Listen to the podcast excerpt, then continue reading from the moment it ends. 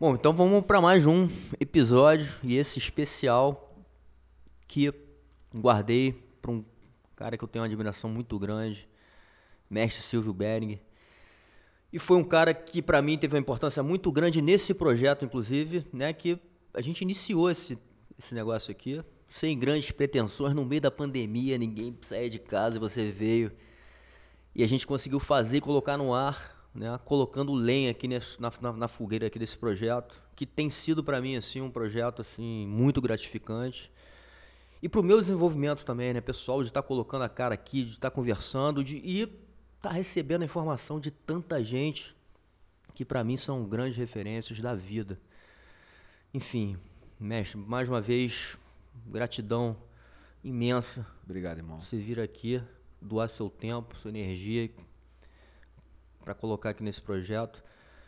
E esse número 50 também representa muito para mim, porque a gente sabe que tudo é difícil, né, cara? A gente montar qualquer negocinho é difícil é, e, e, realmente a gente dedica tempo, né, investimento aqui de, de, de, de grana também. E eu acho que a gente está evoluindo com o tempo. Né? A gente recebe, eu recebo muitos elogios, inclusive algumas coisas pessoais, que para mim é, é, o, mais importante são as transformações, né? Assim, o quanto as pessoas de alguma maneira se tocam ou entendem uma mensagem, aquilo ali muda a vida delas. É, e críticas também, eu acho que a gente tem que saber absorver as críticas, de tentar sempre evoluir.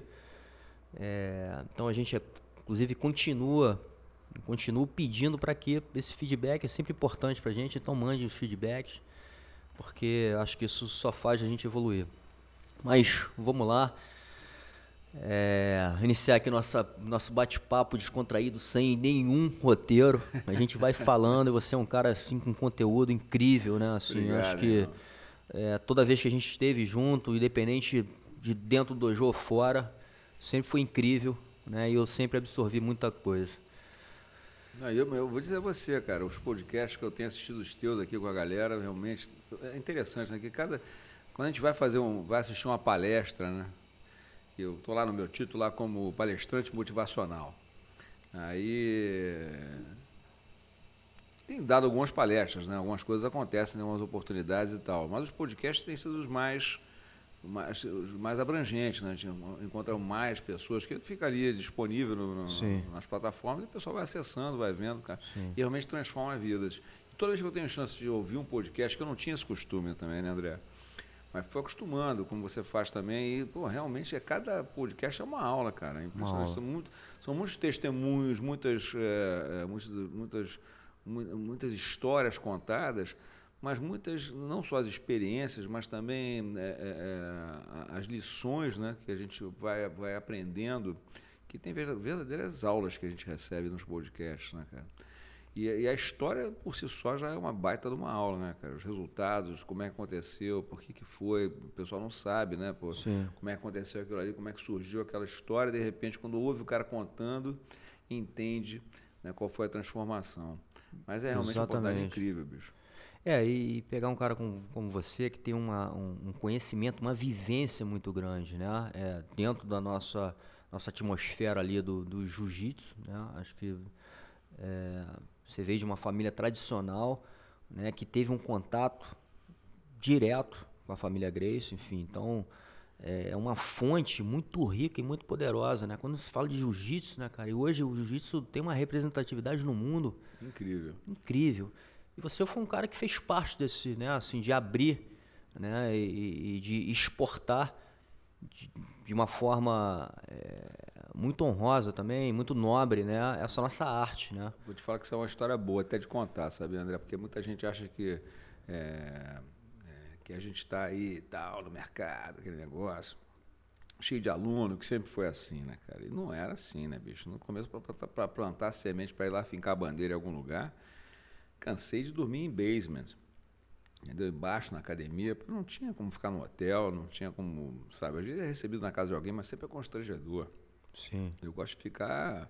Só prefiro ficar na academia, quer dizer, se não for amigo, íntimo, tiver um negócio legal, prefiro ficar na academia do que ficar na casa de alguém. É, acaba sendo um negócio, você ficar, uma sema, ficar um dia na casa de alguém é uma coisa, ficar uma semana na casa de alguém é outra, né, bicho? É. Então, no começo, é, minhas experiências no Canadá, eu vou dizer você, cara, foram experiências realmente bem desafiadoras, porque a língua era um desafio, a cultura um desafio, né? É, um ambiente, a gente ganhava muito pouco, não tinha tanta gente, então não era um seminário para ganhar, sei lá, 600 dólares passando duas semanas.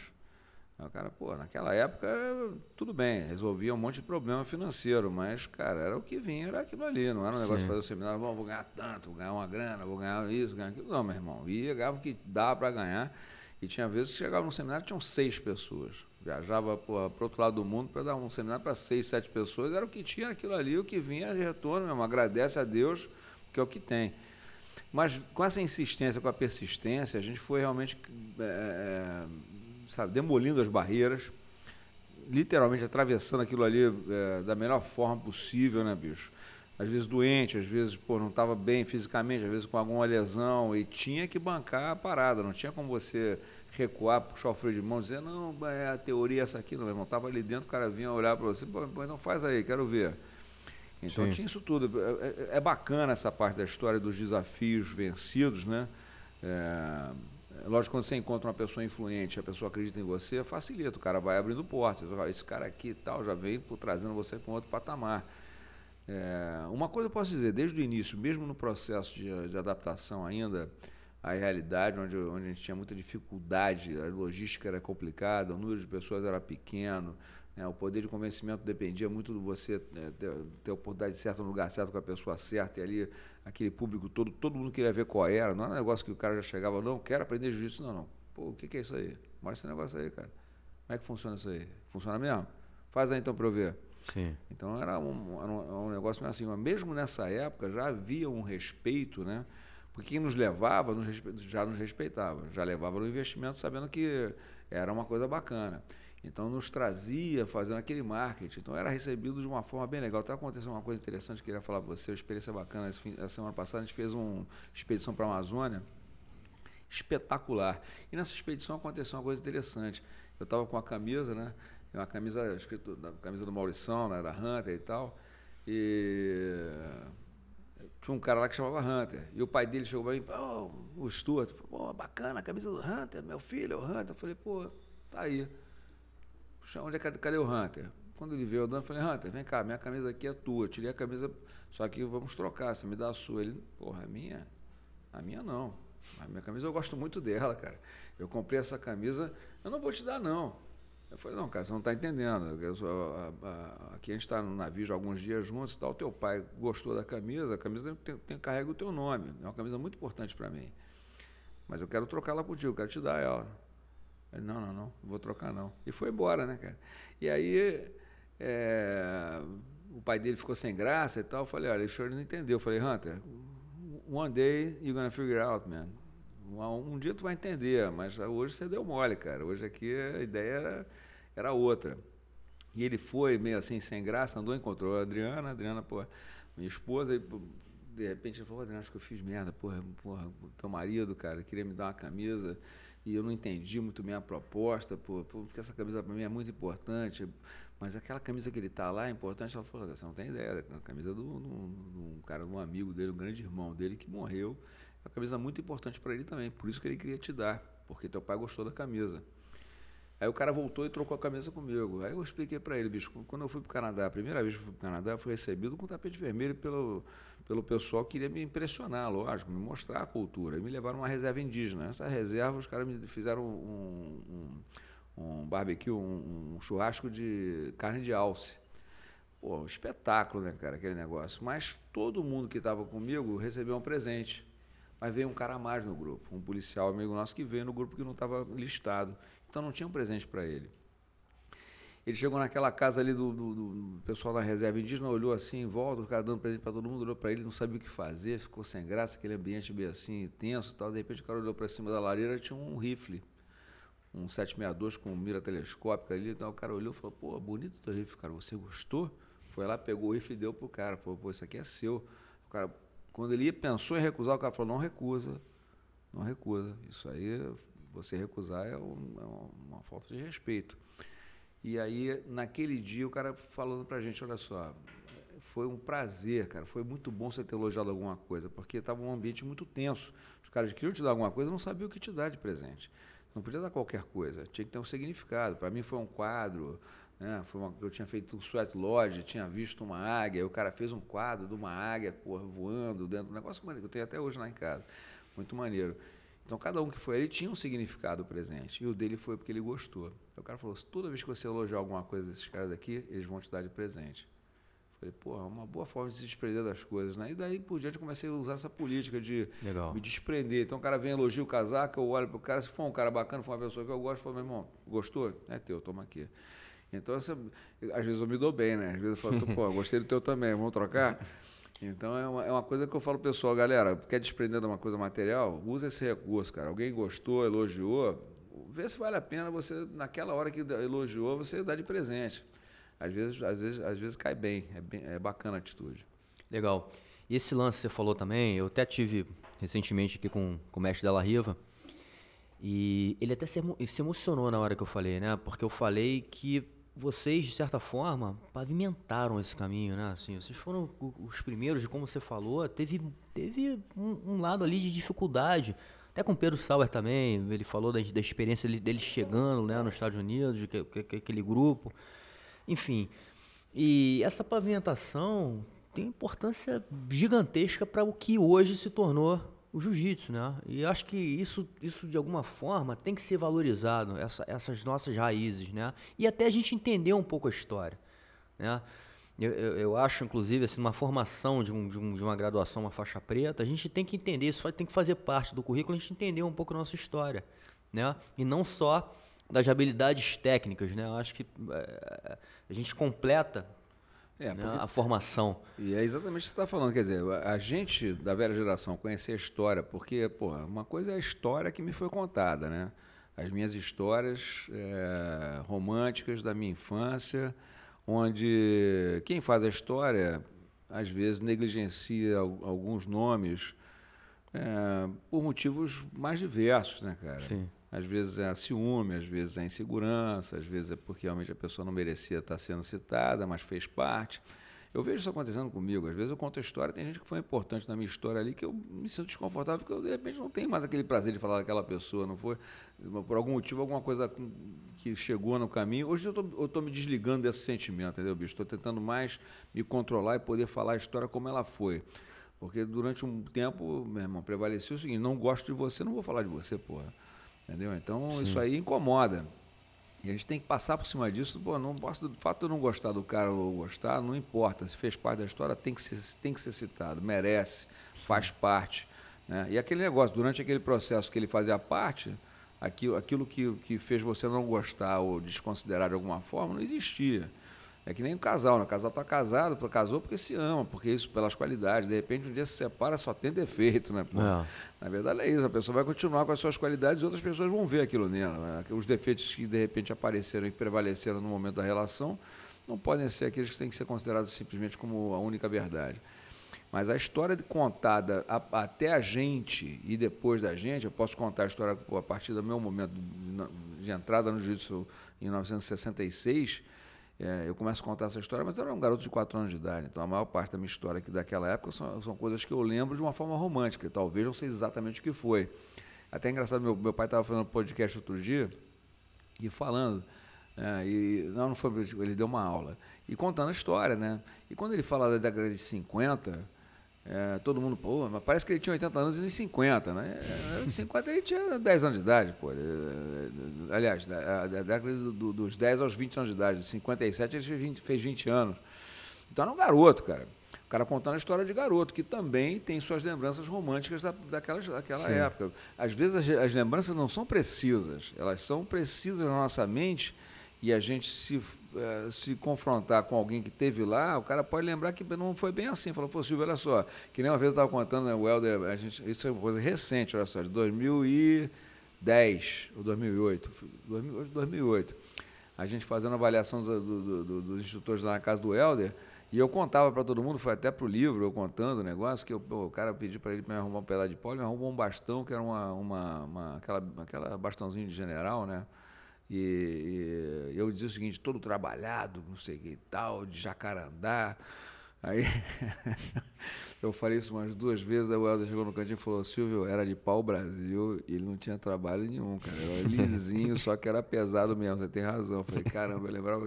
A minha impressão do negócio é que fosse outra coisa. Ele falou, não tem nada a ver com jacarandá, era pau Brasil.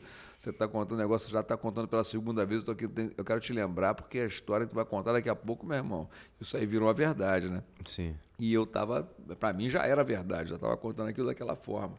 Então acontece isso com a gente às vezes. A gente, a gente vive uma coisa de uma forma legal e cria uma imagem romântica naquele momento ali e aquilo Sim. prevalece. E aí vira verdade, né, cara? Sim. E aí, aí, aí quando você fala negócio, cara, tem que saber a história, é legal saber a história, é legal conversar e confrontar né, pô, com outras pessoas que viveram a mesma história para poder ter uma posição. Acho que o historiador, né, aquele cara que pesquisa, é, tem esse cuidado, né, de ver lá pô, a visão do fulano, a visão do cicrano na mesma Sim. época, para saber pô, é, tirar dali uma medida. É, é, a gente, por exemplo, quando meu filho começou a falar da história do jiu-jitsu, o Ian montou um negócio tal, um, um, era, uma, era uma. Toda semana ele falava da história do jiu-jitsu. Quando ele começou a falar, eu falei, filho, olha só, peraí. Não fala, não. Vai falar com fulano, com o Marquinho, Marquinho polêmico, eu chamo de Marquinho polêmico, uma grande figura, historiador e tal, mas tinha escrito um livro que quando eu vi o livro, eu falei, caramba, pediu para fazer, pra fazer a, a, orelha do livro, eu falei, Marquinho, ó, me desculpa, bicho, eu não posso, porque isso aí vai, isso aí vai, para mim vai dar problema, pô. O livro é um livro extremamente polêmico. Mas depois, você lendo com mais calma, vê que não existe tanta polêmica, existe uma visão. Sim. Mas ali vieram vários historiadores, pô, dentre eles, pô, assim, pessoas espetaculares, e trouxe o Pedrinho, né? E o Guilherme é, Valente para aquela, aquela conversa também, o que deu um enriqueceu com o Elton. Com, eu lembro, eu estava nessa conversa, eu é, assisti um pouco. Aquele negócio foi ótimo aquilo ali, Sim. porque o cara fez, acho que fez 40 e poucas vezes aquilo ali. A história está ali. Se quiser saber a história do jiu-jitsu de uma forma divertida e interessante, vai lá e assiste aqueles podcasts, do, aquelas conversas do Ian no YouTube que estão lá no canal dele. É interessantíssimo. E é, tem ali realmente várias, é, mas foi exatamente isso. Ele começou a falar, falei, parou. Pergunta de história, eu falei, não falo mais da história, porque eu cheguei lá quando fui, fui lá no, visitar os Valentes lá, lá em Miami, fui é, começaram a contar a história, eu falei, bicho, eu não sei nada da história do jiu-jitsu. É engraçado, não sei nem se eu posso estar falando isso, porque foi uma conversa em off com eles, mas eles falaram assim, porra, até eles me perguntam, eles, estão com alguma dúvida do que, que aconteceu, eles vêm, vêm perguntar, porque eles realmente eles estudam aquilo ali, né, cara? Eles têm recorte de jornal, enfim, eles ficam pesquisando. O lance da história como foi. É, né? humildade, e, e, né, e o Pedro, e eu acho que assim, até falando de humildade, ele tem até a cabeça aberta para entender que, porra, eu posso até não estar tá certo, enfim, pode ter outras, né, como você está falando, outras visões, outras perspectivas. Mas uma coisa, inclusive, que eu lembro você mesmo falando, eu acho que a família Grace, independente se foi a primeira, se, porra, teve uma representatividade gigantesca no, na nossa arte. Isso, isso aí né, não, não, não, não tem o que falar. Eu acho né? que todo mundo que tentou desmistificar só enalteceu. Todo mundo tentou, de alguma forma, dizer que aquilo não era verdade, que isso não era verdade, que não era verdade. Chega na hora lá, tentando desmistificar aquela história romântica da família Grace, só enaltece. Porque é Sim. é uma coisa incontestável, cara. Jiu-jitsu era um antes da família Grace e foi outro depois. Essa é pura, pura verdade, não tem como falar, é incontestável, pô. É, a gente viu isso acontecendo inúmeras vezes, né, cara? Inúmeras mesmo, centenas, de, não sei, milhares de vezes pelo mundo afora e ainda continua acontecendo. A gente, a gente trazer o nosso jiu-jitsu para confrontos com artes marciais é, não, não confrontos, mas não vale tudo, não vou dizer isso, mas em disputas, né, cara? Uma vez teve uma, uma, seleção brasileira, é, é, olímpica de judô, teve no, no, Rio de Janeiro, e pediram para a gente formar uma seleção do jiu-jitsu para treinar com eles. Isso é recente, deve ter 10 anos, se tiver. E lá na CBJJD a gente fez, fez a nossa, nossa seleção a partir do pessoal que tinha competido ali no Mundial. E preparamos um grupo que não, talvez não fosse seleção brasileira, bem provável que não fosse, aquela que fosse selecionada de uma forma mais ampla. Mas era o que a gente tinha ali. Porra, irmão, escovamos os, os japoneses, escovamos. Os coroas botaram o kimono lá, treinaram com uma seleção japonesa e, bem, irmão, passar o rodo no chão não tinha a menor chance. Então, quer dizer, é interessante o processo que aconteceu. Como é que isso aconteceu? Como é que os caras sabem a mesma coisa que a gente sabe? A técnica não é diferente, é a mesma, bicho. Sim. Mas onde é que está a diferença? Está na interpretação do jogo. A brincadeira é outra. Enquanto um, o cara quer ir derrubar, imobilizar, e lógico, vai uma finalização, uma aqui, outra ali, umas posições. E olha que eu aprendi muito mais chão, né, eu posso falar, muito mais quantidade de técnicas no chão quando comecei a fazer judô que quando eu estava fazendo jiu-jitsu. O meu jiu-jitsu era, meu chão era simples. Mas o jogo era muito melhor. Mas chegar no chão, o nosso jogo era muito melhor, porque a gente não tem. Não, não, não existe limite no jiu-jitsu. Você vai, vai, vai, vai, vai até pegar, porra. Sim. Então você tem mil experiências, mil, mil coisas que acontecem no teu rola, onde o teu objetivo é, é, é, é chegar à finalização, é, é, montar, pegar, pegar as costas, pegar, mas finalizando o tempo todo, a, a versatilidade e o, e o tipo de, de, abordagem que a gente faz física na, na, na, na luta de chão é completamente diferente do, do que o, o judô faz. Então, realmente, se encontra alguns judocas muito bons de chão, que, que, que conseguem se destacar e, e fazem até por no chão, frente para qualquer lutador de jiu-jitsu, mas a maioria desses aí tem a escola de jiu-jitsu ali por trás. Tem uma influência grande do jiu-jitsu graciano por trás. Sim. Né? Então, é, é, é, quando a gente vai pesquisar na história onde é que aconteceu, Bicho, vamos lá, volta para a família Grace, Hélio Grace, Carlos Grace, nessa ordem não, inversa, Carlos Grace, e os irmãos que voltando àquele assunto, eram pouco citados. Os cinco eram feras. Todo mundo era fera ali, não tinha, não tinha moleza. A gente sabe que em casa, meu irmão, onde tem um irmão que é bom, se os outros não forem bons, meu irmão não, nem, nem sobrevive, fica sendo de pancada. Mas todos ali eram destaques. E por isso houve confronto e conflito e não houve uma, uma, uma unidade onde todos eram. é, é, se você vai for ver a história, a gente vê Carlos Grace e Hélio Grace. Sim.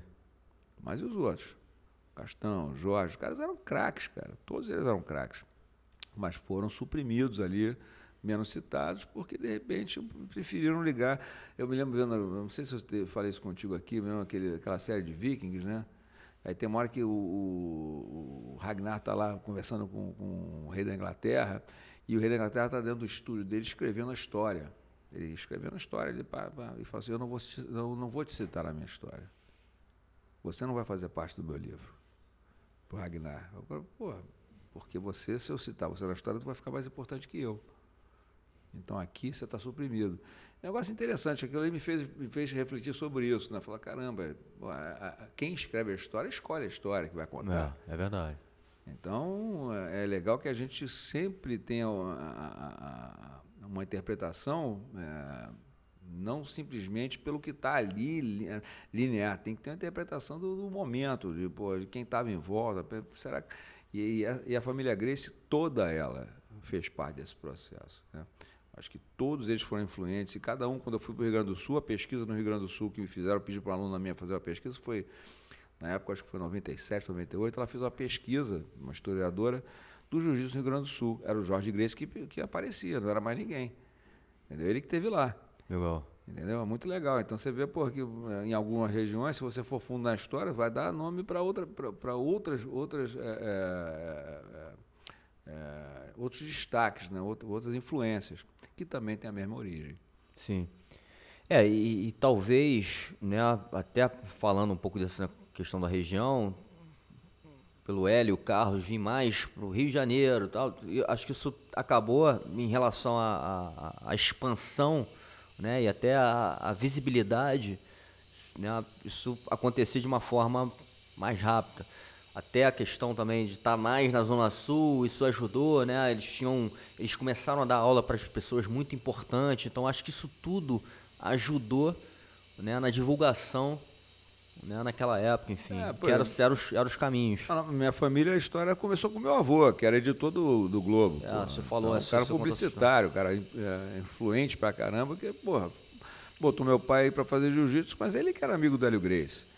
Meu avô era, era, um cara que era influente pra caramba e tinha amizade com os caras. Então os caras tinham uma penetração no, no, no na sociedade de uma forma interessantíssima. Eles estavam no topo do, do, da influência. Eram os caras mais cascagrosos, mais influentes da sociedade, eram amigos deles. Sim. Isso pela postura deles, pela autoconfiança que eles tinham. Né? Os caras conseguiam se relacionar com qualquer um de igual para igual, independente de estar com mais ou com menos grana. Né? Não era, a questão não era econômica ali. Era realmente social. Os caras tinham educação, tinham postura e eram cascas grossas. Mas era legal que naquela época a, a formalidade da relação também era diferente, né? Então a linguagem. Sim. É, se você se você não falasse um, posto, um português correto, né? Você já estava um pouquinho já meio já ficava um pouquinho de fora. Tanto, tanto que o, a, a, o tipo de tratamento de, de, entre eles sempre foi muito formal. Eu me lembro da, da, das conversas com o mestre Hélio Grace, a forma dele falar, a forma do mestre Carlos Grace falar, do meu avô falar, eram formas assim super formais, super, né? É, é, existia uma, uma linguagem, um português assim, pô, preciso, correto, né? As palavras, o R, o L, tudo, tudo tem o seu som, tudo, tudo era falado da forma correta. A gente mata a palavra, come letra, porra, entendeu? Tem um, um, sotaque meio de surfista, aquela história, Sim. mil influências que, que, que deturpam a língua, né? E, e os caras não, os caras eram, eram pura educação. É um negócio interessante. Não, legal, e legal o que você falou também da questão da, dessa postura deles, né? De, de, de, de, de ter coragem, né? De, de talvez autoconfiança para falar com qualquer um. Acho que isso é uma coisa que própria o jiu-jitsu, como arte marcial, nos, nos, dá, né? Assim, uma confiança. Eu, eu sinto isso na minha vida, né? Em outras áreas da minha vida, que o quanto o jiu-jitsu me ajuda nisso. Né? Em, em coisas que às vezes você fica um pouco assim antes de acontecer, mas durante, quando você entra numa, né, e, e, e entende que você, enfim, pode ter aquela força, né, ou a coragem de encarar aquela pessoa de igual para igual, você relaxa e consegue. Então isso, eu acho que o jiu-jitsu, estou falando isso tudo porque eu acho que o jiu-jitsu é uma grande ferramenta de conexão, né? Com as pessoas. Eu, eu, eu senti isso, isso foi uma, para mim foi uma prova viva, né? Assim, coisas que eu presenciei na minha vida, que talvez eu me conectei com muitas pessoas através do jiu-jitsu. Isso, assim, de diferentes ambientes ou classes sociais. Acho que a gente acaba tendo, inclusive, uma sensibilidade para entender de que forma que a gente vai agir, né, dependendo do, da situação. É até interessante porque você transita em várias frentes diferentes, não tem nada a ver com jiu-jitsu, como eu também na minha vida inteira. Nunca tive uma turma assim, ah, o Silvio é da turma tal. Não, eu andava lá no Leme, não sei aqui, aqui era surfista, era lutador, jogador de futebol, era aquilo, aquilo. Quer dizer, mais amplitude né, de, de amizades, onde você tem assim uma. uma uma versatilidade, né? Você não fica preso àquele, àquele meio ali, que é só aquilo ali. É lógico, a maior influência durante um tempo é aquilo ali que você está competindo, está lutando, está fazendo. Então, então no, teu, no teu dia a dia, você está convivendo aquele grupo ali, que é o grupo que você treina, que você se prepara, etc. Mas na, na, na relação social era uma relação muito ampla. E depois que a gente, na profissão né, de professor de jiu-jitsu, né? Ela te restringe ao tatame durante muitas horas. Você passa é a ser casa, tatame, tatame, casa, casa, tatame, tatame, competição, competição, casa. Então você vai te, vai te restringindo socialmente. Você perde aquela relação, aquela amplitude. Eu acho que o, o, o que tem acontecido muito, eu vejo hoje em dia, né, as pessoas com muito mais facilidade de transitar em diferentes meios, né, cara? Acho que o fato do MMA ter, ter, ter acredito eu que o MMA ter, ter, ter vindo da forma que veio, que tomou a frente, na verdade, o MMA explodiu. Sim. É, e, e, todo mundo vê. Uma vez eu estava conversando com o Fabrício Verdun e conversando com ele na, na, na, época do começo da carreira do UFC, falando para ele, meu irmão, sabe quem te assiste? Você não conhece o, o presidente dos Estados Unidos, mas ele te assiste na televisão. É, muito pô, animal isso. É, é, incrível isso, né, cara? O incrível. cara Vai falar do cara, o cara sabe quem ele é, meu irmão. É, é, é o que aconteceu com o Pelé. O Pelé andava na rua, onde ele tivesse um presidente do país que ele ia, o cara sabia que era o Pelé. Falou, eu quero, se, puder, traz, traz esse cara aqui. Até foi engraçado, o Fabrício acabou sendo amigo do presidente da Chechênia. Os caras, pô, não, quando vem para cá, fica aqui no palácio. Quer dizer, acaba tendo uma relação com. Ah, pois é, essa penetração que é incrível, né, é meu Incrível. Isso o Hélio Gracie tinha no jiu-jitsu, no Rio de Janeiro. Andava na rua e olha só, né, cara? Hoje em dia, você, a gente tá falando hoje em dia da divulgação de, uma, de um atleta de MMA, o cara, pô, divulga, clicou aqui agora, tá no mundo inteiro. Antigamente, o jornalzinho local, jornalzinho nacional, para sair a notícia nacional, demorava três dias para chegar no Ceará, dois dias para chegar não sei aonde, eu ia pelo telégrafo. Quer dizer, os meios de comunicação para chegar na Europa, eu me lembro quando o Rickson recebeu a primeira fita do, da luta do Fábio Gurgel, demorou uma semana para ele ver a luta do Fábio, porque ele estava lá em Los Angeles, não tinha como receber a luta. Então foi uma fita de VHS, alguém que levou para ele e me deu uma semana. Quer dizer, hoje em dia o cara está lutando aqui, eu estou vendo ao vivo. Ah. Então, a forma hoje de você eh, penetrar, de ter divulgação, é imediata. Sim. A influência é, é direta. Antigamente, o negócio era um processo, então, para o cara ser conhecido. Aí você tem que falar do Pelé, né, meu irmão? Para os caras serem conhecidos, o Hélio Gracie também, né, a gente pode botar nesse rol. Né? Conhecido mundialmente. Na década de 50, meu irmão, o cara tem que ser. é, Realmente é o cara, né, bicho? Aí tá Sim. todo mundo em torno daquilo ali. Animal. Tem uma outra coisa que você fala, eu acho que eh, ainda em cima disso tudo que a gente está falando, que é a, importância da nossa cultura, né? Assim, do jiu-jitsu ser brasileiro. Inclusive isso também tem até um pouco de uma conversa polêmica aí, porque começam a falar que agora os, os principalmente os americanos estão é, num movimento de um jiu-jitsu novo, né? Um, um, um- um jiu-jitsu de repente sem o, o, o kimono, né? E que eles estão na frente, né? E, e- e criando quase uma nova modalidade. Mas voltando para a questão que eu, que eu uma vez ouvi você falar, achei pô, assim, muito interessante, bateu forte para mim, que é da gente manter a nossa tradição, porque a gente a gente está exportando, a gente exportou isso para fora de uma maneira também muito legal, né? É, não só o jiu-jitsu em si, com, com toda a eficiência da arte marcial, mas um estilo de vida, né? O próprio açaí foi junto, então assim, a gente, a gente exportou uma cultura, né? Então, lembro você falando assim, porra, a contagem lá fora tem que, fazer, tem que falar em português, né? No, o- no Japão o judô não, não, não faz as contagens em, em japonês, então a gente tem que E contar lá. de carioca. Não, não can- can- contar inglês, né? Exatamente. Então, eu, acho que essas coisas culturais, né? essas raízes, são, são fortíssimas e a gente deve preservar de alguma maneira, né? E tá aí uma coisa que você falou, porque é exatamente isso. Os caras vão fazer o American Jiu-Jitsu tomando açaí. Entendeu? Pode fazer American Jiu-Jitsu, mas vocês tomam açaí também, bicho. Então, quer dizer, o impacto cultural é mais profundo do que eles possam imaginar. Mata o cara nessa aí. Fala, meu irmão, American Jiu-Jitsu, beleza, toma açaí? Então tá, tá resolvido aqui nosso assunto. Você pode dizer o que você quiser, chamar do que quiser. O brasileiro tem a síndrome de virar lá, tá achando que todo mundo sempre quis falar inglês e fala isso é americano, né? Sim. Acho que o fato da gente ter levado o jiu-jitsu para lá da forma que foi e o impacto que criou, o, o, o- American Jiu-Jitsu que eles estão carregando, na- nada mais é do que cat wrestling é, mais evoluído. É um cat wrestling, bicho. Eles sempre fizeram isso. Sim. Então, tirar o kimono e fazer um. E, e outra, com permissão. A, a anarquia é a permissão do qualquer, tudo bem, tá tudo ok, beleza, tudo bem. Aquela mentalidade de não ser. O judô ele sempre foi muito mais. O judô, o karatê, né, as artes marciais um pouco mais tradicionais que ficaram mais no estilo japonês, tiveram uma marcialidade, não a marcialidade na, na- no combate e tal, mas tiveram uma certa mais preservação pela disciplina que, que Sim, exercem. sim. Todas aquelas que ca- caíram para competição, foram para muita para o, o esporte olímpico e tal, perderam um pouco disso aí e tal, tudo bem. Mas tem um- uma disciplina para ser seguir, para ser seguir. O jiu-jitsu sempre foi muito livre, né? Sempre foi muito de pá, não, pá, tudo bem, tudo bem, tudo bem, tudo, tudo bem, nada mesmo. Mas você acha, você acha que isso foi por essa influência do nosso, de novo, estilo de vida meio carioca, enfim, Nossa, e vamos que rolar, vamos. tudo bem, papapá. De repente o cara fala, tudo bem, deixa comigo. É meu agora. E é assim que funciona, meu irmão. Te passei, é teu, faz o que você quiser com ele. Então a gente ensinou o jiu-jitsu para os caras, os caras aprenderam, resolveram fazer uma coisa diferente, o que, que ele vai fazer? Sim. Deixa fazer, porra. Não tem problema nenhum, faz aí, cara. Deixa, deixa rolar. Vai crescer na, na, na- na- dimensão que tiver que crescer. A gente tem que aceitar o seguinte, meu irmão. Eu faço, eu faço, eu faço bem e continuo fazendo.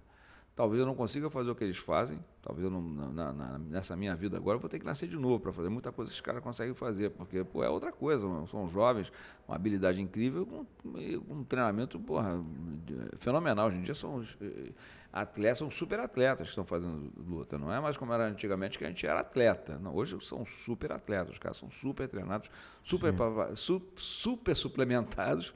Né, cara? Sim. Então é outra história, não é aquela história da gente que era porra, o cara forte 80 quilos. Não é bem por aí. Ah, Então acredito que o American Jiu-Jitsu, seja, seja lá qual for, a modalidade que surgir dos americanos, é um processo natural da liberdade que se foi dada. E é assim que tem que ser.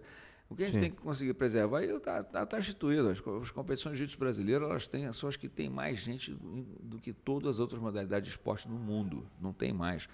Então a gente está tranquilo, nossa posição é boa, o crescimento do jiu-jitsu é, é, é, é, vertiginoso no mundo inteiro, a demanda é, muito maior do que, do, do, do, que a oferta, a gente tem pouca, pouca gente para atender tanta gente no mundo que quer aprender jiu-jitsu, brasileiro, e o América Jiu-Jitsu vem preencher um espaço que eu acho que é natural, pô. Quer tirar o kimono e fazer qualquer coisa, o meu irmão vai lá e faz, está ótimo, não tem problema nenhum. O, o, o, quanto mais resistência se, a, gente, a gente colocar para isso, mais fortalece o movimento. Toda vez que você Sim. dá valor a alguma coisa demais para resistir àquilo, você dá, dá mais valor àquilo. É verdade. Então deixa rolar, pô, é deles mesmo, não tem problema nenhum. Qual é o problema deles fazerem uma coisa diferente? Por que, por que não ter o grapple? Por que não ter um, um, um inventar um nome novo para uma modalidade, botar uma regra diferente? Problema nenhum, vai lá e faz, é jogo, bicho, é esporte, deixa fazer, vamos continuar fazendo o nosso. Outro dia eu estava ouvindo o Fábio Gurgel falando uma coisa interessante, que ele falando sobre a regra, ele falou, a regra hoje em dia é feita para preservar. A, conversa, foi, desculpa, a conversa dele foi comigo, né? Eu ouvi falar uma coisa, ele conversando comigo, falando isso comigo, falando, pô, a regra hoje é feita para preservar o árbitro. o árbitro errar menos. Porra, não é para contar a história do esporte ou para educar através do cara assistir a luta. Então tem que ver é, é, é, esses cuidados que a gente tem que ter realmente, né, que é fundamental que aconteça, e essa com consciência, do, do, dos caminhos que o esporte está seguindo. Sim. Né? A gente está aí é, fundando mais federações, fundando mais confederações, federações internacionais, sempre com a proposta de fazer alguma coisa diferente, alguma coisa melhor. Eu acho, eu acho nobre isso eu não acho ruim, não. É, apesar de enfraquecer um pouquinho, porque se você espessa, você enfraquece, você unidos somos mais fortes, essa, essa é a máxima que sempre é, é mais verdadeira. Mas é, é, tanta gente, são 8 bilhões de pessoas, porra, por que não? Meu, eu atendo um bilhão de pessoas, pô, sou o máximo, né, cara? O outro lá tem mais um bilhão. Meu irmão, tem gente para tudo. Então, acredito que a liberdade, ela foi, ela foi é, depois nos, nos colocou no, no, no, no encruzilhada ali. É, e, e deu um grilo para uma galera, será? Porra, o que, que você acha disso, daquilo? Eu sempre falei, fala pouco no negócio, que aí você não dá valor, deixa o negócio correr. Mas hoje em dia é o seguinte, já é uma realidade. Então, cara, quer saber? Treina. Pô, vamos fazer, se eu sou jovem, eu vou treinar o que os caras fazem, meu irmão. Sim. O que, que vale nesse joguinho dos caras? Vale torcer o dedo do mindinho. É, torce o dedo do mindinho, vai, vamos treinar essa porcaria, senão daqui a pouco o cara vai treinar contigo e vai te dar um pau. Então, acho que toda vez que, que, que a gente tem chance de, de, de ver as coisas é, encontrando seus próprios caminhos, é como a planta no jardim. Você, eu posso podar. Não podei, depois de um tempo, só arrancando pela raiz. Então não tem jeito, meu irmão. A gente vai ter que deixar o negócio correr, já tomou sua dimensão, já, já é uma realidade. A gente precisa agora fazer, ter a mentalidade do Hollis Grace. Esse era o cara, bicho. O que, que ele fazia? Como é que é essa regra aí? Deixa eu brincar disso aí também. Ia lá e fazia a luta mesmo. Ah, mas é na luta dos caras, meu. Então não tem problema. Como é, qual é a regra que você quer brincar? O Zé Mário não falou isso aqui também? Exatamente. Porra? Chegou lá falou aqui para meu irmão. Cheguei lá, o cara falou, a regra é tal. Ah, mas essa regra não luta. Que, que porra nenhuma. Bota a regra na mesa aí. Essa é a regra? Deixa eu lutar esse negócio. Eu vou lutar essa regra então aí. E brinca com o jogo, é jogo. Jogo é jogo. É isso aí. E outra coisa que você, que você ia falar, a gente acabou desviando um pouquinho, é, que eu acho que também foi um, um, uma coisa que quando eu comecei a ter um contato com você, isso para mim mudou geral a minha cabeça da seguinte forma. Eu acho que o que a gente treina no dojo, tudo, a gente leva de alguma forma para fora também, né? E a disciplina, né, a atitude, enfim, a postura que você tem ali dentro naquele momento ali de treinamento é, é uma coisa quase sagrada ali. A gente tem que tentar preservar isso, porque naquele momento a gente está em treinamento, em modo de treinamento, né? Mas isso, como a gente falou aqui na conversa, do nosso jeitinho brasileiro de ser foi se perdendo, né? Então, assim, a gente, a gente encontra, assim, em muitas academias, é, enfim, galera de kimono aberto, faixa amarrada de forma errada, galera encostada na, na parede durante o treinamento. Então, é, ainda existe um, uma atmosfera não muito disciplinar, né? Que acaba, talvez, que eu acho que talvez seja um outro assunto para a gente também conversar um pouco, que quando vai para essa vertente esportiva ainda piora ainda mais, né? Porque ainda se distancia mais dessa marcialidade que você está falando, né? É aquele negócio, né, bicho? É, cara. Eu, eu, eu, eu, porra, eu, eu acho graça, porque eu vou num tatame onde não tem disciplina, eu nem entro, meu irmão. E se os caras indisciplinados entram no meu tatame, se tornam disciplinados assim, ó, pum, rapidamente. É porque eu já coloco a regra na mesa, como é que funciona. Então, todos os seminários, workshops, cursos que eu dou, não tem problema nenhum com ninguém. Todo mundo paga a flexão rindo. Porque eu torno aquilo ali uma, um, uma, uma coisa. É, é, é, um acordo, uma brincadeira, mano. É sério, mas é aqui, vamos, vamos, eu não, não, vou, não vou querer impor nada a ninguém sem ter um acordo antes, até com criança. Então, com a criança eu pergunto: vem cá, flexão faz bem ou faz mal? Faz bem. Faz bem por quê? Porque deixa mais forte. Então, só pedir para pagar a flexão que eu te amo, não é isso, meu filho? Paga 10 aí. e aquele negócio, pergunto para a criança sempre: você quer, que eu, você quer que eu seja justo ou seja bonzinho com você? A criança, quero que seja justo. Então, beleza, serei justo com você. Não, não quer bonzinho, não é isso? Não, não quero bonzinho. Você quer quedinho ou quer quedão? Eu quero quedão. Então, quer dizer, você vai colocando as coisas é, para que, que haja o entendimento do negócio. Pô, o cara que chega. Hoje em dia eu vejo esse negócio, os caras querendo fazer. Não, o jiu-jitsu tem que ser totalmente lúdico. Não tem, não, cara. Não é totalmente lúdico. A ludicidade faz parte do, do processo, mas totalmente lúdico não é. Aí foge da realidade. Você tem que trazer o um negócio para uma realidade ali dentro do negócio. É, tem gente, por exemplo, o projeto, o projeto social não pode misturar com, com, com, com os nossos garotos com os Nutella. Por quê? Ah, porque pô, pode machucar o Nutella, não está preparado. Nada disso, bicho. Não existe isso. É inclusão, vamos trazer. É, a inclusão, acho que é só para incluir o, o, o, cara do projeto. Não, eu quero incluir o meu Nutella na realidade. Sim. Eu quero trazer ele para cá para ele ver qual é a realidade. A realidade é essa aqui. Ah, não, mas os garotos têm outro. Não, não tem, não, cara. A vida é uma só. Eles vão se enfrentar, eles vão se encontrar em algum momento nessa vida e se esse meu Nutella, eu preservar ele Nutella porque eu quero, não quero expô-lo a, a, a, situações desafiadoras, cara, eu estou matando aquele cara, eu estou anulando a vida dele na sociedade. Se um momento na, lá na frente ele precisar decidir, ele precisar ter uma decisão, e aquela decisão é, depender da vida da família dele, dele, e ele foi criado Nutella, ele vai morrer Nutella. Exatamente. Entendeu, bicho? Impressionante isso, porque eu até mostro, às vezes, até cortei e botei aqui no grupo do, dos meus alunos, né, cara? O, o, o, próprio Joe Rogan, que é um americano, né, bem americano, falando, e o cara é um apaixonado pelo jiu-jitsu. E uma coisa que ele repete, repete toda hora é exatamente o que o jiu-jitsu mais ensina é a gente sair das dificuldades. Se a gente não tiver dificuldade na vida, meu irmão, a gente, porra, a gente, a gente não se transforma. Então, achar a solução desse desconforto é o que faz a gente crescer. E o jiu-jitsu é uma ótima ferramenta para isso. Né? Então é isso que você está falando. Se, se a gente não coloca esse cara, de alguma forma, em momentos desconfortáveis, lógico, gerenciando isso tudo, porra, o cara não, não, não vai entender talvez a realidade ou o que a gente pode proporcionar. E eu acho que o, o jiu-jitsu a gente pode aproximar muito da realidade. Hoje a gente estava na aula de, de estrangulamento.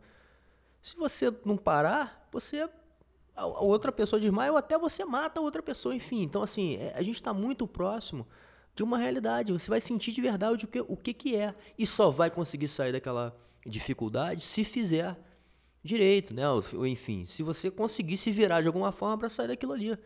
Porque não tem moleza. É, e, e, e você falou uma coisa muito legal para a gente poder dar uma, uma.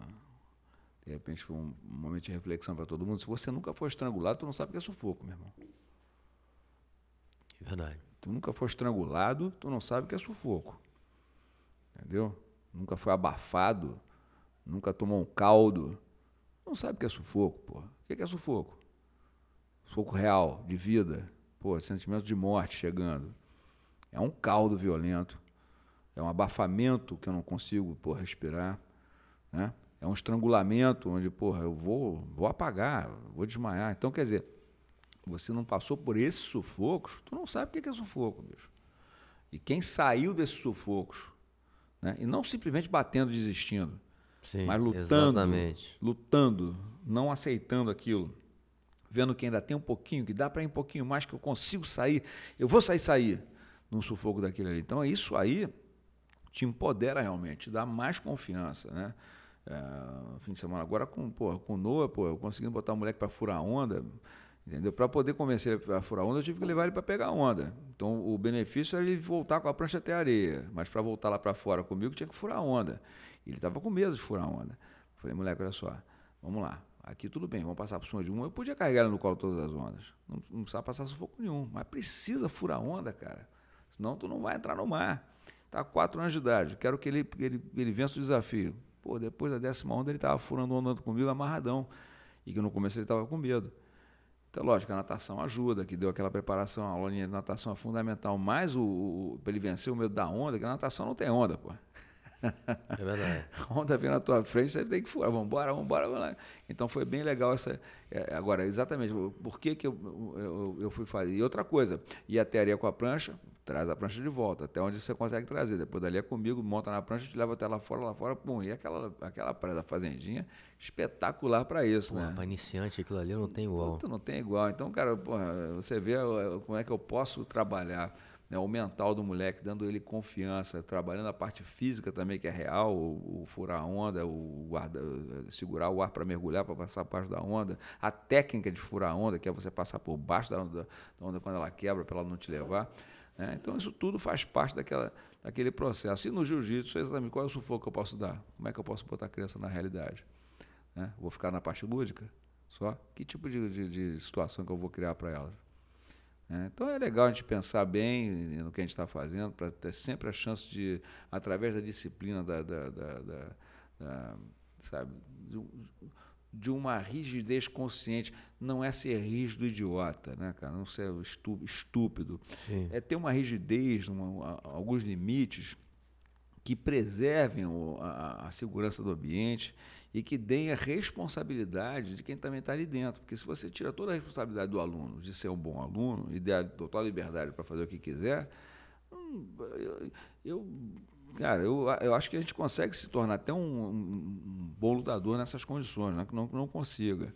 Mas vai ser um professor complicado, cara. Vai, né, não tem uma... Todo mundo lembra do professor exigente. É disciplinador. Todo mundo lembra. O professor bonzinho, aquele que deixa tudo correr frouxo, cara, pô, esquece.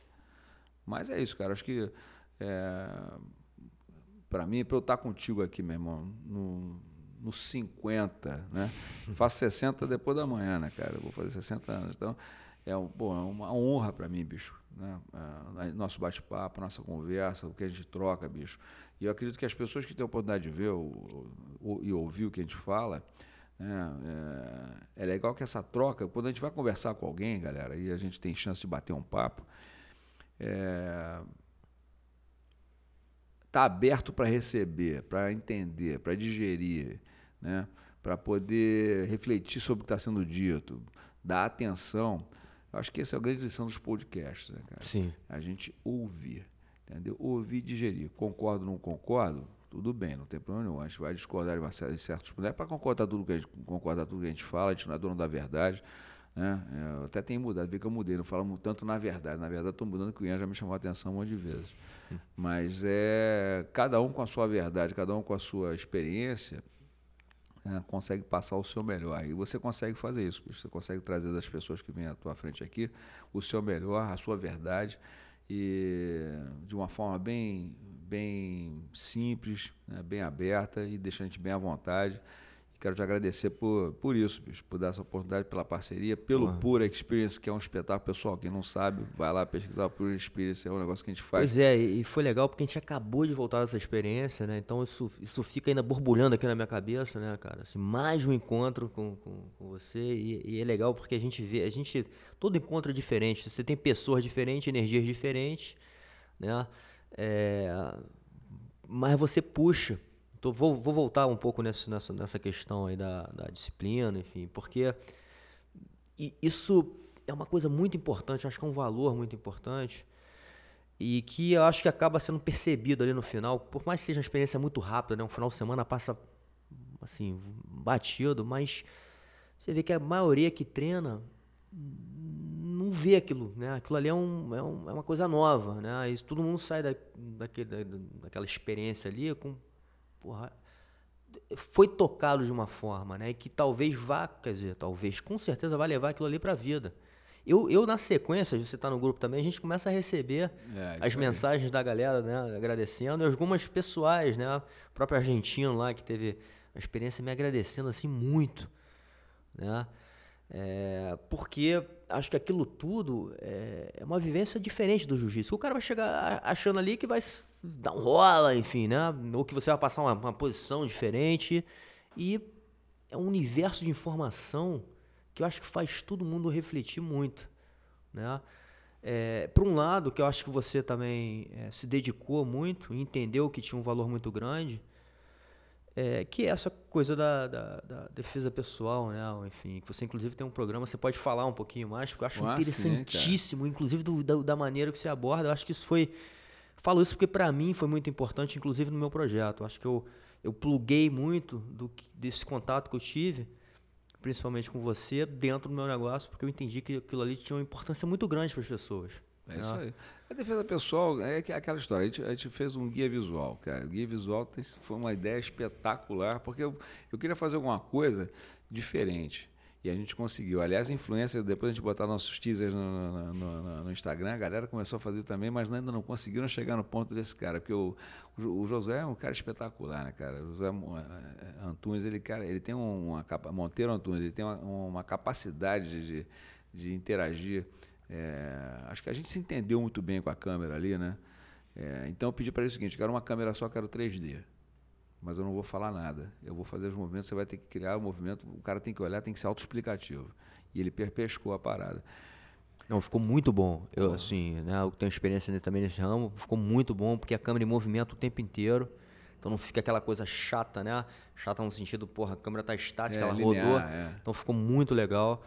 É, dá para entender muito bem os, os detalhes técnicos. Enfim, ficou dinâmico. Exatamente, ele vai buscar, né? Se eu jogo você para trás e meu pé, o detalhe, ele vem lá, vum, e É. de repente tá no pé ali no final, faz um close no pé. Quer dizer, tudo aquilo ali foi legal. E a gente, tá a gente botou na Hotmart, mas se for na, na, na- na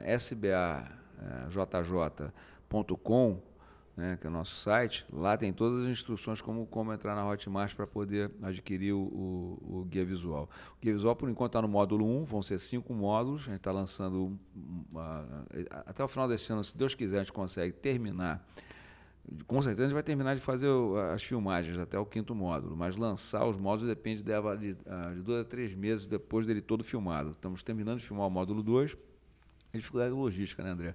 Mudamos para Porto Alegre para isso, mas pegamos esse finalzinho agora que era carnaval, sei que tal, tivemos que voltar para o Rio para essas viagens que tinham para fazer, então a gente tem, tá- tem, tem tido uma dificuldade para terminar o módulo 2 nas filmagens. Mas estamos tocando, já estamos bem adiantados. Então a gente está lançando até o final do ano, é, pelo menos até o módulo 3 já está lançado. O ano que vem, com certeza, 4 e 5 vão fechando o guia visual com toda a parte fundamental do jiu-jitsu no- na, na nossa visão progressiva. Então a defesa pessoal já está lá. Então toda a defesa pessoal não vai ter mais nada de defesa pessoal, não. O que tem está lá no módulo 1.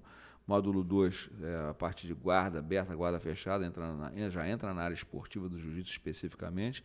E aí por diante é tudo parte esportiva, é, com passagem de guarda, ataques de quatro apoios, meia guarda.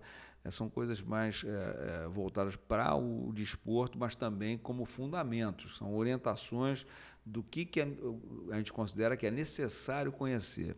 E eu que estou fazendo, né, cara? Eu vou lá, faço o movimento, ainda estou conseguindo fazer. É, eu faço o movimento, o movimento fica prontinho, o cara vai lá, o que acontece? Ele clicou, abriu, vai ver o movimento, não tem explicação, não tem nenhuma parte didática é, de orientação de aula, mas tem uma referência visual. É o guia visual. Então, é, é, é, ele é uma, um- uma referência visual de todo o no- o nosso sistema progressivo de jiu-jitsu. Então, vale a pena o pessoal que está interessado, vai lá na www.sbajj, né, Civil Bearing Association, JJ, né, SBA, é, Vai lá e procura que está lá no Hotmart disponível, já está pronto, o negócio é bacana. E a Hotmart tem uma política que você vai clicar, não se assustem. É uma semaninha para liberar os próximos vídeos. O primeiro já vem de cara, mas os outros vídeos só liberam em uma semana. Estratégia da própria plataforma para preservar a plataforma. E depois são lançados os vídeos diariamente até ter eh, todos eh, disponíveis. O módulo 1 estão 14 vídeos no módulo 1, bem bacanas. E aquele negócio, o cara fez, cara, pô, vale a pena ficar assistindo. Às vezes eu gosto. Sim. Sabe o que acontece? É engraçado, porque quando eu vou mostrar o vídeo para alguém, Quando o cara agora, se me filmar, eu vou estar assim, né? Eu gosto de ficar vendo vídeo, eu adoro ver vídeo, porque é um clipe, né, cara? Sim. E a gente vai com uma certa autocrítica, pô, olhando aquele negócio ali. Me lembro que eu mandei todos os vídeos pro meu pai para ele fazer a crítica para mim. Ele volta e meia fazia, eu falava, ô Josué, essa aqui a gente vai ter que filmar de novo, que o velho já me deu um toquezinho aí, né, cara? E a gente procura melhorar. Não tem, não tá tudo perfeito, mas tá tudo muito bem feito. Legal. É, tá então, tá muito bem feito. Vale a pena. legal você ter comentado do seu pai também, porque eu tive também o, o, a honra né, de estar com ele. A gente foi numa viagem junto também, que foi, acho, pra mim foi marcante aquele momento ali, a gente, eu com a família Bering.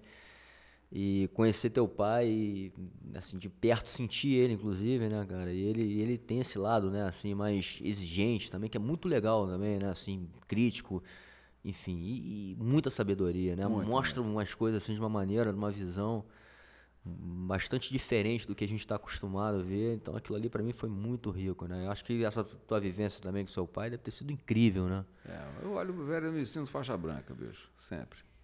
Eu me surpreendo com as coisas que ele faz, da forma que ele faz, é, é, é realmente diferente. Eu espero entender o jiu-jitsu como ele entende algum dia. Né? Ainda tenho alguns anos aí pela frente, está com 84, eu faço 60, tem mais 24 anos para aprender jiu-jitsu do jeito que ele sabe. Eu espero que eu acredito que se eu for seguindo o meu caminho do jeito que eu estou, com essas influências, eu vou entender dessa forma. Mas é, é, incrível, cara. Incrível, incrível. E uma outra coisa que talvez não, não, esteja ali no guia visual, né, mas que eu acho assim extrema riqueza é, durante, né? E você até a gente a gente conversou ali um pouco é, durante o nosso evento que você talvez faria, essa coisa da, até da mentoria, porque tem muita coisa que você fala, né? E quando a gente fala de defesa pessoal, né, tem uma amplitude, né, de, de, de, de enfim, de cenários. E você fala muito dessa coisa da, da linguagem verbal, né, da sua postura, que de novo é treinável. Então isso tudo são coisas que antecedem às vezes, né? Exatamente. E, e que de novo é treinável. Você, né, a gente fez aquele exercício ali que eu já já vi você fazendo em outros também, em outros eventos. E aquilo ali é demais, né, cara? Porque pega a pessoa na hora ali, né? A pessoa fica meio assustada e não sabe como reagir. E às vezes, é, numa fala, numa atitude, você muda, né? Você resolve o problema, né? Isso é engraçado, porque eu estava é, conversando com... Pô, quem... Com Zé Roberto, que vendia Harley Davidson, Zé Roberto. É, chamo, sempre chamo ele de Barreto, porque eu confundo, porque não é Zé Roberto Barreto, eu esqueço o sobrenome dele, cara. Mas o Zé Roberto é um cara, um craque do jiu-jitsu, né, cara? Foi formado pelo grande mestre João Roberto Barreto, vendia Harley Davidson e fala, ele fala o seguinte: o cara ia comprar Harley, às vezes o cara sentava na minha frente e falava, meu irmão, vai comprar uma Yamaha, né? Tu não está preparado para ter uma Harley. A Harley não é uma moto para você comprar. Você tem que ser Harley, você tem que, ser, tem que estar com aquele espírito. E a defesa pessoal, com aquela proposta do GPCI, que é o gerenciamento progressivo de comportamento conveniente, a pessoa também tá, tem que estar preparada para entender. Se não tiver, aquilo ali é, vai ser um conhecimento, não deixa de ser alguma informação que vai ser relevante em alguns pontos.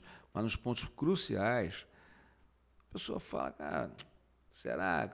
Mesmo que eu prove ali na hora, boto, pô, o cara, você vê que no dia seguinte o cara tá ali com aquela basinha vagabunda, aquele negócio, pô, Sim. mal feito. Falei, meu, tu não entendeu? Ontem você estava aqui, você, eu provei para você que o negócio era esse, mas o cara não está preparado para entender, não está preparado para ter uma Harley ainda. Então, não é para todo mundo sair dali achando que aquilo ali vai ser é, a solução do problema, mas é um uma ligada, né? Para quem está preparado, no mundo inteiro, cara, quem estava preparado, no, viu, já muda. Então, o GPC é outra história, que é uma benção que a gente recebeu, cara, um presente de Deus que veio para a gente e que é um upgrade que dá nessa parte de defesa pessoal incrível. Então, vale a pena. O guia visual está pronto, é, ba é, bacana o negócio, o negócio é todo voltado é, para a parte prática. Mas como você falou, o que acontece? A gente está lançando as mentorias e procurando caminhos para atender as pessoas, para entender os conceitos que estão por trás daquilo ali. E é o próprio GPCI é exatamente isso, é uma parte conceitual, né, onde a gente entende é, todo, todo, todo a, a, o arcabouço de, da legalidade, né, da, da, da prevenção, das técnicas de verbalização. Não tem como eu filmar um vídeo é, e ensinando a pessoa como falar. É, até tem, mas, cara, mas, é, mas é um negócio muito mais amplo do que isso. Entende? Então, é, realmente, as mentorias vão, é, vão nos dar a oportunidade de interagir mais com as pessoas e tem que ser online, ao vivo. não dá para ser gravado. É verdade. Tem que estar tá interagindo ali para a gente poder ter alguma troca de alguma forma. Presencial é sempre melhor, mas acredito que o online, a gente quebrou essa barreira da resistência do online. O online realmente é uma baita uma opção. Tanto que a gente está aqui agora, eu tenho certeza que quem está assistindo está tendo baita Sim, benefício. Com certeza. Para a gente ir fechando aqui, é, recentemente, inclusive, você teve num, num, num, podcast e você teve uma fala ali que virou meio polêmica, né? Que você falou do Binimbolo. Isso, isso é, isso realmente é, também existe essa discussão aí no nosso nosso ambiente, né, a nossa comunidade, que é o jiu-jitsu é, atual, o jiu-jitsu mais moderno, o jiu-jitsu raiz, enfim. Então tem, tem, sempre tem uma discussão que, que rola hoje. E, obviamente o jiu-jitsu, e, e, e, tinha que ter tomado esse caminho, ele, ele vai evoluir, ele vai se modernizar, ele vai, né, como tudo na vida, né. E foi legal também do jeito que você falou, mas como, qual é a sua visão, né, para onde o jiu-jitsu está indo, suas preocupações? Que, que eu digo isso? Porque, de novo, assim, é um assunto que eu puxo, né? Quando, quando tem até, inclusive, essa discussão também do jiu-jitsu virar olímpico ou não, né? Então, tem... Eu tive já com algumas pessoas, de cada um falou um pouquinho também das, da, das visões, mas você acha que a vertente esportiva crescendo, a gente perde a marcialidade, a gente perde eficiência, talvez a gente tenha perdido isso também um pouco durante os anos, né? Enfim, como, qual é a sua visão desse jiu-jitsu um pouco mais moderno? Eu acho que a parcialidade já foi para o espaço, rapaz. Tem dois ou três que fazem aí de uma forma marcial, porque mantém. Porque a marcialidade na, na, na, na, na prática está onde? Senta direito, não encosta na parede, Sim. mantém a faixa amarrada, levanta corretamente. Marcialidade está no, tá no procedimento, por cada, cada cada pedacinho, né? cada, cada, cada ritual, cada, cada tradição que é mantida ali, é, mantém a marcialidade. Você dá liberdade, senta como quiser, faz o que quiser, amarra, afasta, não amarra, afasta, não importa. Cadê a marcialidade? Está na porrada, está na, tá na, na, capacidade de se proteger, de, de, de, de, vencer o outro na, na briga? Não é isso. A marcialidade é, é, é, é a disciplina. Essa é a grande parada. E a defesa pessoal, ela preserva, é, de certa forma, isso que ela, para a prática da defesa pessoal, é necessária muita disciplina, porque machuca.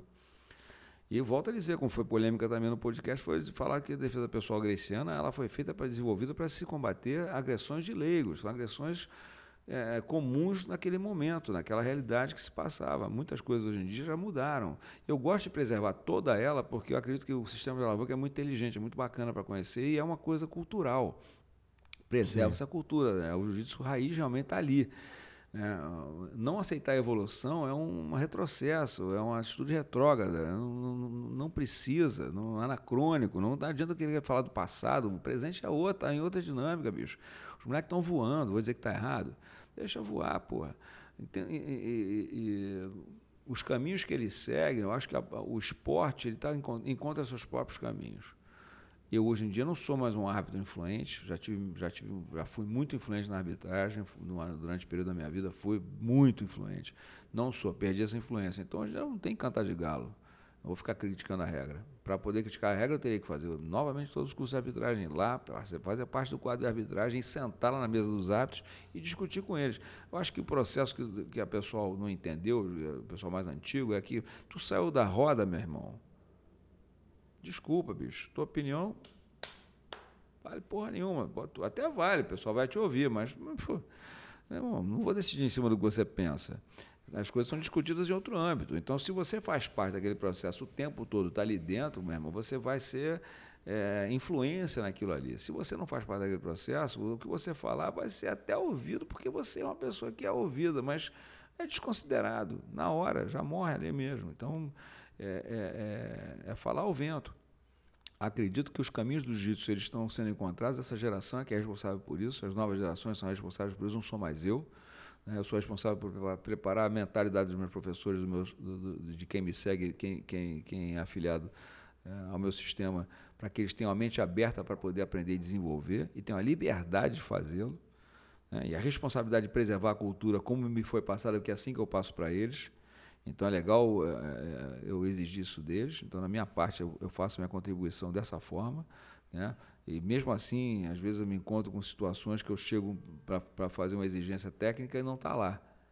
E o cara deveria saber. O erro está onde? De repente está em mim. De repente fui eu que esqueci de fazer, ou eu que não fiz, ou o cara não prestou atenção, porque é, ser um bom aluno né, um cara que quer aprender e desenvolver, tu tem que anotar, tu tem que escrever, tu tem que fazer, você tem que fazer. É, a maioria do pessoal hoje vai e acha que vai aprender por osmose, senta para assistir uma aula, não faz uma anotação, não escreve porra nenhuma. Eu escrevia tudo, cara. Eu era um aluno chato pra cacete, escrevia todo, eu tinha cadernos de jiu-jitsu das já. aulas. E falo, meu irmão, eu nunca fui um gênio, cara, mas eu te digo uma coisa, meu, eu tive um baita sucesso, fiquei no torneio um cara extremamente técnico no jiu-jitsu, conheço pra cacete, mas porque eu era bom aluno. Mas bom aluno não era de prestar atenção na aula e ser bom lutador. Eu anotava as coisas fui para a faculdade, fui estudar educação física. Então, a, a, a gente procurar é, é, caminhos de, de, de pesquisa, de, de, estudo, entender melhor aquilo que a gente faz e anotar as aulas que a gente faz. A memória vai embora, bicho. Como é que eu vou lembrar tudo que eu aprendi? Tem como. Então, continue estudando, continue desenvolvendo. Não adianta ficar preocupado com o futuro do jiu-jitsu se você não faz parte de, das decisões.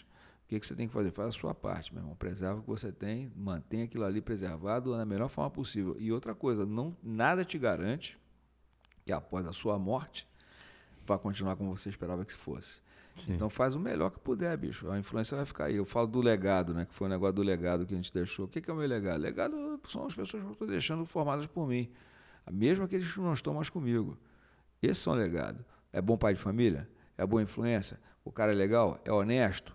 Está deixando alguma coisa boa para a sociedade à sua volta? É uma referência de segurança? Então esse é legado, bicho. Agora, se eu deixei um cara que, porra, que é um, um esquisito, né? complicado, o pessoal tem medo, é, é, alguma coisa está errada comigo. Então, se vai continuar aquilo que eu, que eu plantei, as pessoas vão continuar regando e botando mesmo adubo, né? beleza, bacana, eu sei onde é que vai dar aquilo ali. Né? De repente, nem sei, eu vou morrer e vai, vai seguir outro caminho. Mas está é, bem plantada. Os frutos das minhas árvores que eu plantei, todos eles são doces, cara. Eu tenho é, resultados positivos pelo trabalho. Então só quero que a pessoa, espero, né? Quero. Eu espero que as pessoas tenham esse mesmo carinho, né? Com, a, com as suas plantações, com as, com as pessoas que, que eh, sofrem a sua influência, para que elas preservem também dessa forma. E aí é, tenho certeza que os frutos vão ser sempre bons. Legal, mestre. Muito bom. Sempre muito bom estar com você. É, obrigado novamente você está colocando essa energia aqui, a gente fechando esse ciclo aí de chegar aos 50 episódios, né? E, Parabéns, Novamente, porra, meu irmão, você foi um cara que me influenciou, inclusive, a montar esse negócio aqui e seguir em frente, né? Porque, enfim, é difícil, são inúmeras as dificuldades para fazer esse negócio acontecer e você estava comigo aí desde o do início. Muito obrigado. E vamos com tudo aí para os próximos, continuando nossa conexão. Boas. Obrigado, meu irmão. Obrigado pela oportunidade. Boas.